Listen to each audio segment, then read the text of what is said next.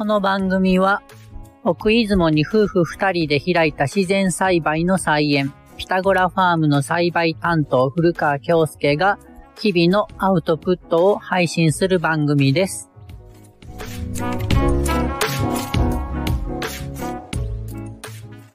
2023年4月4日火曜日になりました。今日は松江の方で、マルシェというか、その出店イベントをさせていただいて、本当は2店舗出るはずだったんですけど、お寿司屋さんの方が、ちょっとあの、急に来れなくなってしまって、ピタゴラファーム1店の出店でした。なんかね、その、ビジネス街っていうほどでもないんですけど、まあ役所とかがいっぱいあるような、そういう中のその大通りをちょっと中に入ったような、すごい静かなところで、普段、あの、何歩、何店舗か、あの、一緒に出すようなマルシェとは全然違って、客層がね、本当にスーツを着た、ね、女性の方や男性の方が、本当に買ってくださるっていう、ちょっと不思議な感じのマルシェでございました。お客さんの数はそこまで多くなくて、のんびりできたので、まあその分なんか、なんていうんですか、客単価っていうかそういう数字見たらダメなのかもしれないですけど、一人のお客さんがたくさん買ってくださって、すごく、あの、本当にのんびりした、いいマルシェになりました。ちょっとね、あの、年配の、私よりも年配っていうぐらいから、まあ、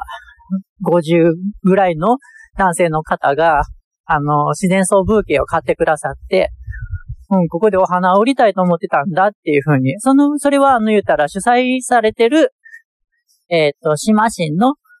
方だと思うんですけども、まあ、そういうふうに言ってくださって、あの、お花を買ってくださったんですよね。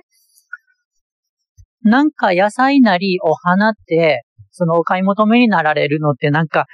8割か9割ぐらいがもう女性っていうイメージがあって、本当に新鮮でした。マルシェに出店するたびに思うんですけども、本当に島根の方は、お餅に目がないというか、みんなお餅を気になされる、な、気にされるというか、あ、お餅出てるやん、みたいなね。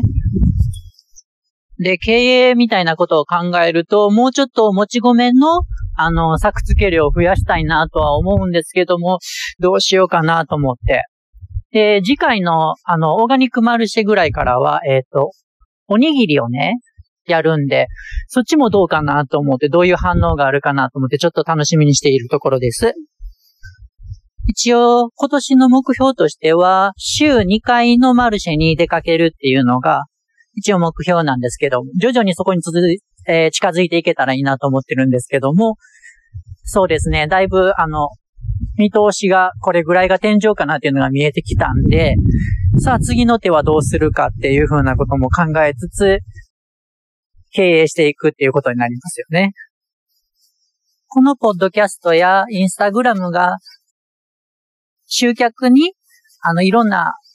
広報として、まだまだ成果が出せてないんで、まあ、やり始めたばっかりなんで気長に行きたいんですけども、やっぱり気持ちは焦りますよね。ええー、あ、その経営で思い出しましたけど、私が、えー、もう多分夏ぐらいですけども、聞いてたあの、ポッドキャストが、あの、ジャパンポッドキャストアワードのナレッジ賞、ベストナレッジ賞を取ってましたよね。えー、経営中毒っていう、私の大好きな野村隆文さんの番組ですけども、そこで話されてた内容みたいなこととは全然ね、比べ物にならないかもしれないですけども、ちょっとあの、経営っていうことについて考えていきたいと思います。素人ながらにね。今日は続けていくための経営という話でした。このポッドキャストへの感想やメッセージは、ツイッターでハッシュタグというラジオ、というラジオでつぶやいてください。毎日夕方の6時に5分程度の放送をしてますので、よかったらぜひお付き合いください。